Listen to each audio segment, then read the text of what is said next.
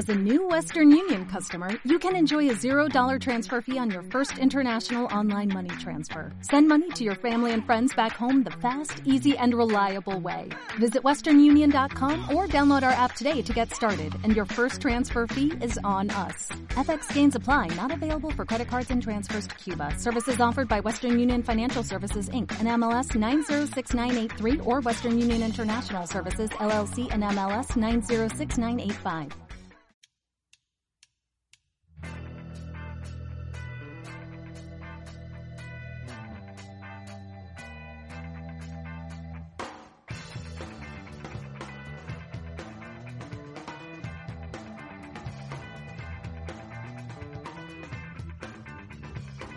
¿Cómo están?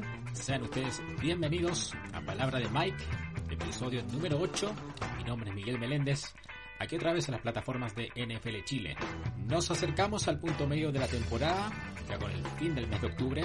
Típicamente pasa que hay algunos equipos que igualmente aprovechan eh, este espacio, estas últimas fechas para hacer eh, traspasos, fichajes, jugadores, para ver si pueden completar rosters en la mayoría de los casos, generalmente cuando empiezan a acumular jugadores lesionados, pero también casi siempre se dan casos bien aislados de equipos que igualmente si les da el espacio en el salary cap eh, buscan alguna contratación a corto plazo pero que sea de alto impacto.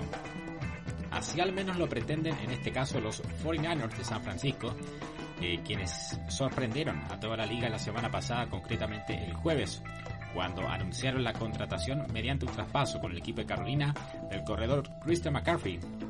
Una contratación de altísimo impacto tomando en cuenta que McCaffrey, estando en plenitud, es sin dudas uno de los corredores más talentosos en toda la liga. El tema es ese con Christian McCaffrey. Eh, cuando está saludable, cuando está vigente para jugar. Si bien es un jugador todavía joven, de 26 años de edad, eh, que ingresó a la liga en el 2017, el hecho es que Christian McCaffrey en las últimas dos temporadas con eh, los Panthers eh, se ha ido debilitando por lesiones, después de haber tenido campañas muy prolíficas, especialmente el 2018 cuando anduvo bordeando las 1800 yardas totales, ni hablar del 2019 que fue lejos su mejor año en la NFL cuando anduvo bordeando las 2.400 yardas totales y los 19 touchdowns. Un jugadorazo lo que fue ese año, pero en las dos temporadas siguientes, 2020 y 2021, tuvo lesiones en, el, en los tobillos, en un hombro también, una lesión de hamstring, del tendón de la corva, que lo fueron limitando, fueron limitando las lesiones a McCarthy 2020-2021 se perdió muchos partidos, de hecho en total en las dos campañas anteriores McCarthy jugó solamente 10 partidos, el resto tuvo que pasar eh, mucho tiempo en, incluso en la lista de lesionados. Ciertamente el equipo de San Francisco eh, toma el riesgo de contratar a Christian McCaffrey, que como dije antes, se puede interpretar como una contratación de corto plazo pero de alto impacto. Se arriesga mucho precisamente porque McCaffrey siendo un jugador muy talentoso que puede ser a priori una pieza muy eh, útil, muy precisa sobre todo para cómo juega el equipo de San Francisco, que de hecho ya hizo su debut el domingo pasado en el partido contra Kansas City. Pero el tema es si es que Chris McCaffrey les puede durar toda una temporada, razón por la cual se ha ido debilitando. Y un poquito también porque los Panthers anduvieron facilitando ese traspaso, un equipo de los Panthers de Carolina que está francamente en etapa de reconstrucción o de tanking, como quiera uno interpretarlo, porque ya despidieron a Matt Rule hace algunas semanas, ahora están con coach interino. Eh, habían ofrecido ya a Christian McCaffrey ya como pieza de traspaso, lo hicieron ya con el equipo de San Francisco, como también a otros jugadores que podrían ser baluartes, pero que derechamente el equipo de los Panthers ya está en posición de coleccionar fichitas, futuras selecciones del draft. Y ese es otro tema importante para considerar. El equipo de San Francisco lleva a un jugador bastante bueno que podría eventualmente ser un gran aporte para su equipo, pero lo que entrega a cambio, entrega mucho cambio. De hecho, los 49ers empeñaron cuatro selecciones futuras del draft, concretamente tres selecciones de la selección del 2023 y una más en el 2024. San Francisco le puede resultar bastante bien esta apuesta con Christian McCarthy porque como ya dije antes, por sus cualidades para correr el balón como receptor también, y cómo domina distintas, facetas en su rol de running back y también como pieza complementaria como receptor puede caer eventualmente bastante bien dentro de los esquemas bien específicos del coach Cal Shanahan. El tema, como ya se ha, ya se ha comentado mucho, es ver si puedes em, ser duradero por toda la temporada. Ese es el tema y ese es el desafío para el propio McCaffrey y para el propio equipo de San Francisco que apuesta, arriesga mucho al contratar a Chris McCaffrey como un fichaje de media temporada va a ser una pieza complementaria, aunque eventualmente se especula que podría tener ya una alta proporción de snaps. De hecho, en su debut, con muy pocos días en el equipo, ya tuvo 22 snaps y 10 toques de balón. Tendría que complementarse las jugadas con el corredor titular Jeff Wilson. Hay que ver cómo evoluciona y cómo va eh, integrándose McCaffrey al equipo, pero el tema es ese, por muy quisquilloso majadero que pueda sonar, McCaffrey tuvo dos temporadas anteriores muy limitado por lesiones varias y se sabe a nivel general en la NFL, sobre todo con los corredores, que sus carreras suelen acortarse aún más de lo ya breves que son cuando empiezan a acumular lesiones, más allá de todos los golpes que acumulan en su rol de corredores. Así que eh, apuestan, apuestan grande, pero también arriesgan en grande los 49ers con lo que llevan y con lo que también podrían estar expuestos. El caso de Christian McCaffrey.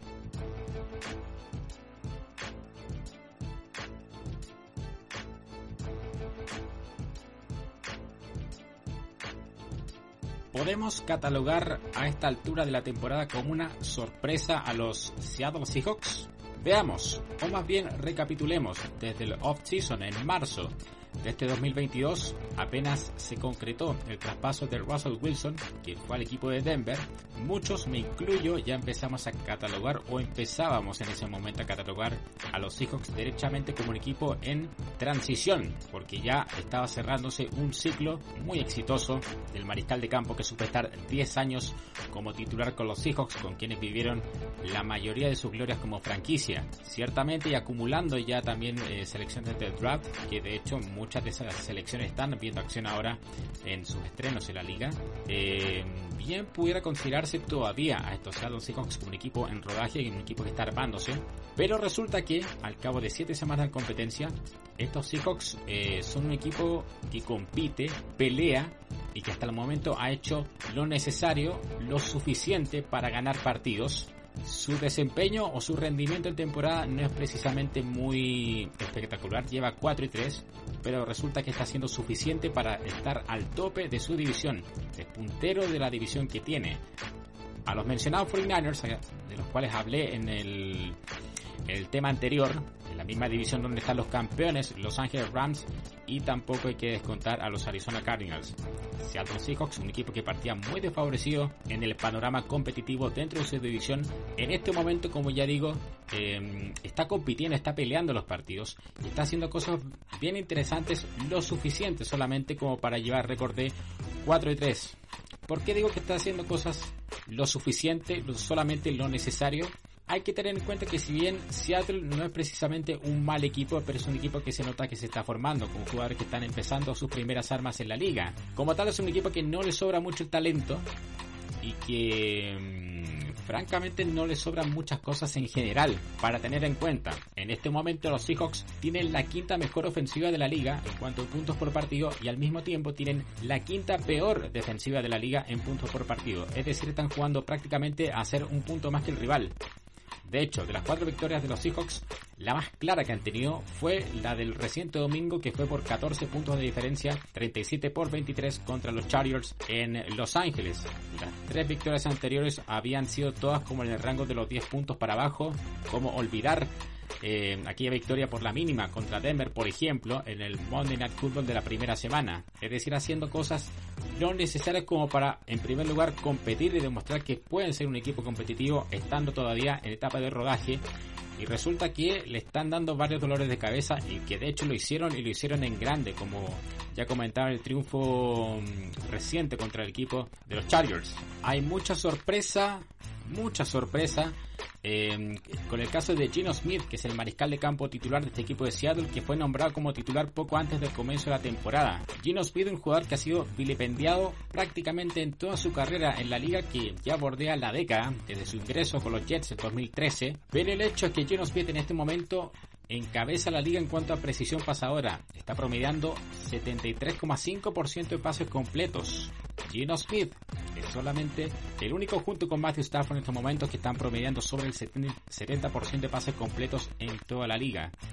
Puede ser una sorpresa claramente tomando en cuenta la trayectoria de muchos vaivenes de Gino Smith en la liga que como titular puramente tal duró solamente dos temporadas con los New York Jets, de ahí para adelante con los mismos Jets, después Giants, después un poco Chargers y su llegada hace no mucho a Seattle, siempre alternando como suplente debido a lesiones u otras circunstancias, simplemente porque habían otros jugadores que eran titulares y Gino Smith era catalogado no más que un mariscal de campo suplente. Así que podríamos catalogar a Geno que está viviendo una segunda etapa como quarterback titular puramente tal. Como ya digo, esa condición la había tenido solamente en sus dos primeros años en la liga.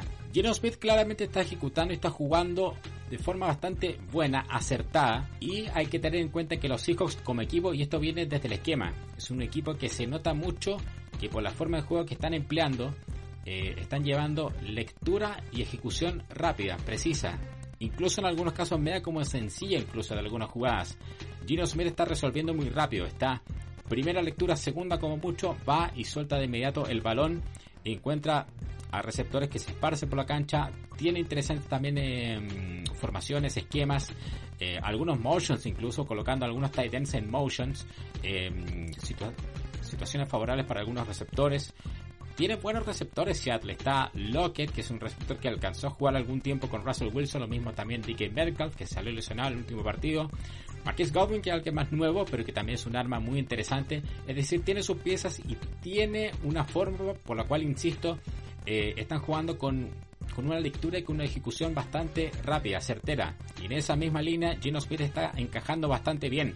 Así que técnicamente hablando no habría que sorprenderse tanto, claro, por un tema de contexto y lo que ha sido la carrera de Gino Smith obviamente es muy sorprendente, pero viendo cómo juega, cómo ejecuta sobre todo, es simplemente causa y consecuencia de ese nivel de ejecutoria. Insisto, Gino Smith en estos momentos bordeando el 74% de pases completos, tuvo incluso partidos de 80% de precisión pasadora, de hecho este año todos sus partidos Gino Smith ha tenido porcentajes de 64% para arriba, bastante bueno. Como ya decía, Seattle en ofensiva tiene jugadores interesantes, algunos con experiencia, otros que están empezando a hacer experiencia. Eh, para tener en cuenta también Kenneth Walker, que en el último partido hizo un, partido realmente extraordinario con un par de touchdowns, una escapada larguísima que tuvo en la segunda mitad. Es decir, el equipo de Seattle, como ya digo, es un equipo que todavía tendría que considerarse más bien como en rodaje, porque tiene varios jugadores nuevos relativamente, eh, que están empezando a construir, como lo reconoce el veterano Pete Carroll de más de 70 años de edad, pero que en el camino están demostrando ser un equipo competitivo, pesado, interesante para ver jugar y que hay que tener al menos en cuenta para más adelante como, ¿por qué no?, como un aspirante a entrar a los playoffs en la NFC.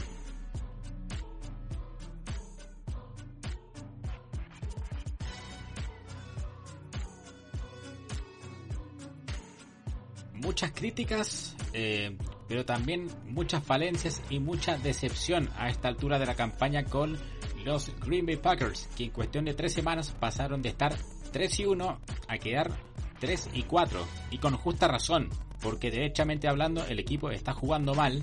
Ciertamente hay muchas críticas eh, con Aaron Rodgers, el este ya experimentado number 12, el mariscal de campo titular de los Packers, cierto fastidio, cierta desconexión, sobre todo con los receptores nuevos. Se habla mucho también de la química que tiene o quizás no tiene todavía con eh, los nuevos integrantes, sobre todo con Christian Watson, con Romeo Dobbs.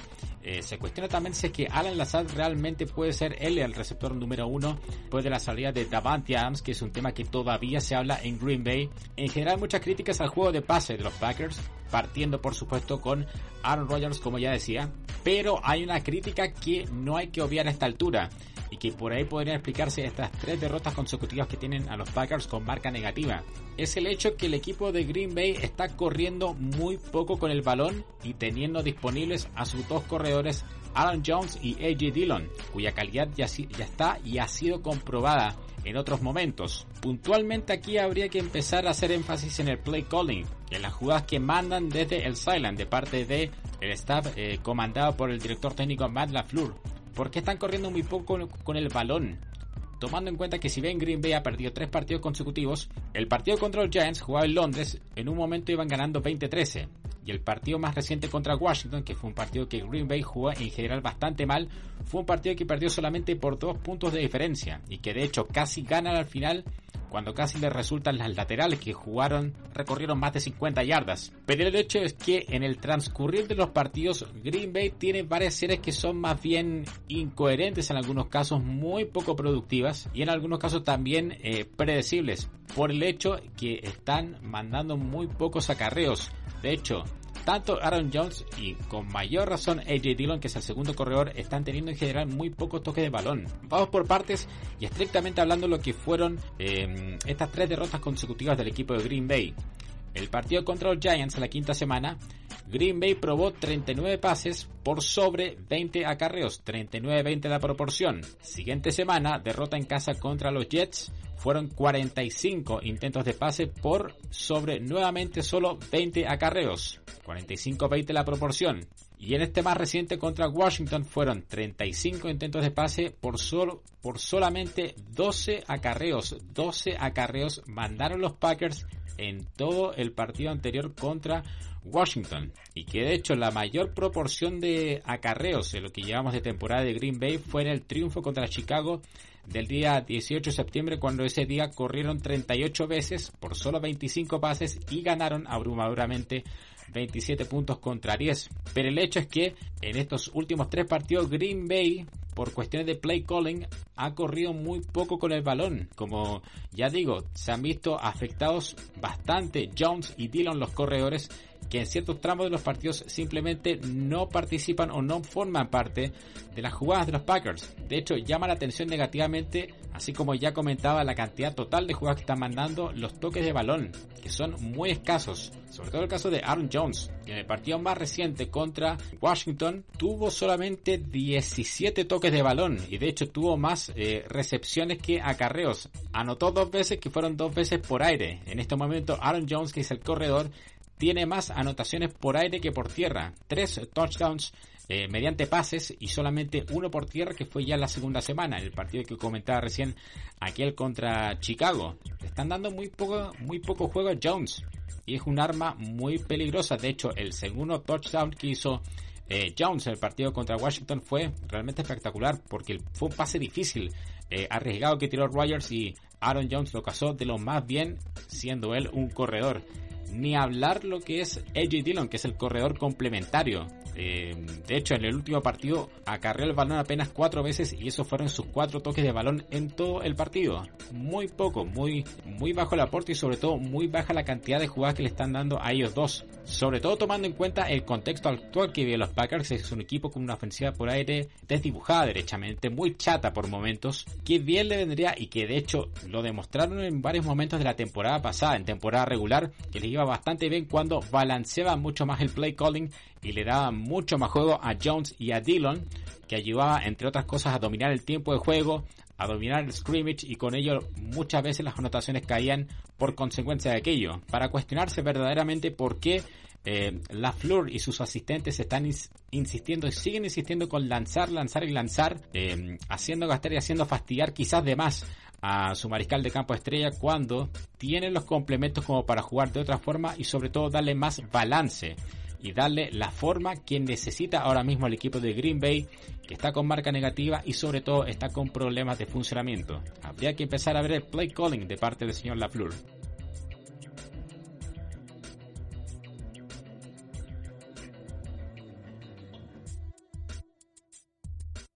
Recuerden ustedes que pueden seguir a NFL Chile en redes sociales, arroba NFL Chile en Twitter, arroba NFL Chile guion bajo en Instagram. Ahí pueden encontrar actualización, comentarios y contenidos originales de todo el equipo. También están los canales en YouTube y en Twitch, donde hay transmisiones cada semana.